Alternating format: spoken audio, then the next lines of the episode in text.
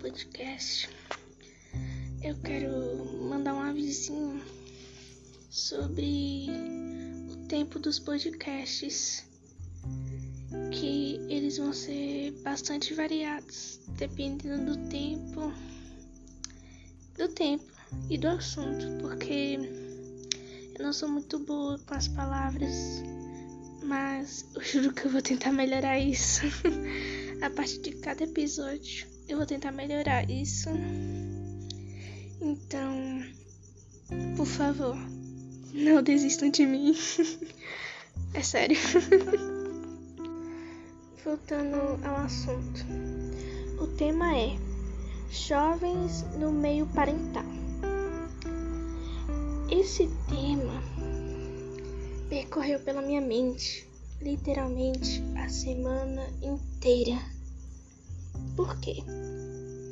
Eu vi que muitos, muitos, muitos, muitos jovens sofrem julgamentos no meio parental, no meio familiar, sabe? Sendo nele envolvendo críticas do corpo, aparência, gênero e até comparações. É onde nesse, nesses lugares que envolve bastante piadas racistas, homofóbicas e machistas. E eu vi que muitos jovens sofrem com isso. E percebi que literalmente é em todas as famílias que isso acontece. Eu digo que até na minha tem. Literalmente todas as famílias têm, eu posso afirmar. Mentira, na maioria.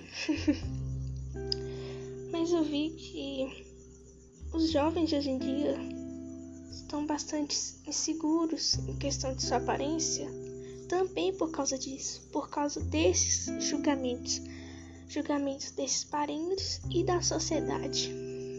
Mas eu quero botar mais ponto sobre os parentes. De como esses julgamentos nos afetam tanto, de como todo dia nos olhamos no espelho e lembramos desse julgamento. Eu sei como isso afeta tanto, tanto a nossa vida, principalmente a nossa, a nossa mente. E isso incomoda muito, muito, muito, muito, muito. Eu sei disso.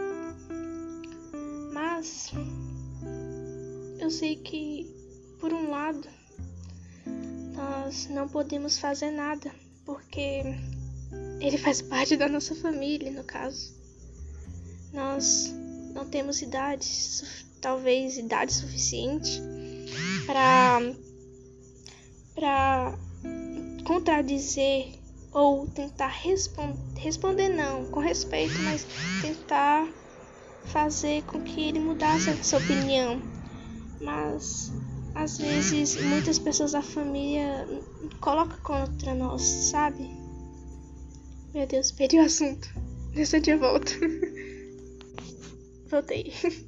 Eu tinha esquecido o que eu ia falar. E voltando.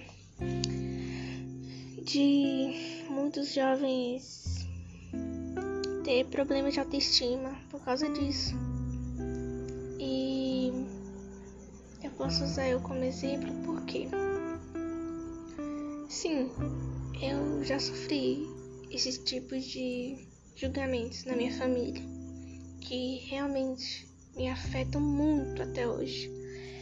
Eu tento todos os dias lutar contra esses pensamentos, mas não é todo dia que nós vencemos uma batalha, certo? Mas Sim, todo dia. Eu imagino que muitos, eu imagino que muitos outros adolescentes também sofrem com isso e se olham no espelho todo dia e se ficam perguntando por quê? Por que ele fez esse comentário e por que isso continua na minha mente? Eu sei, eu me pergunto isso todos os dias. E Até hoje eu não tenho resposta. Estou tentando buscar resposta.